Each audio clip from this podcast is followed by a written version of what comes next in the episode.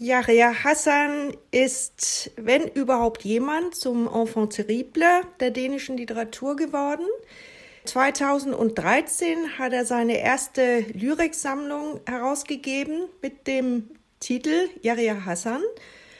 Und das ist die am meisten verkaufte Lyriksammlung der dänischen Geschichte überhaupt. Also 120.000 Exemplare.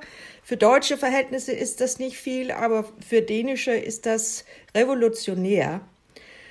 Der entscheidende Grund für diesen Erfolg scheint zu sein, dass er eigentlich also alle Gruppen in der Gesellschaft mit seinen Gedichten angesprochen hat.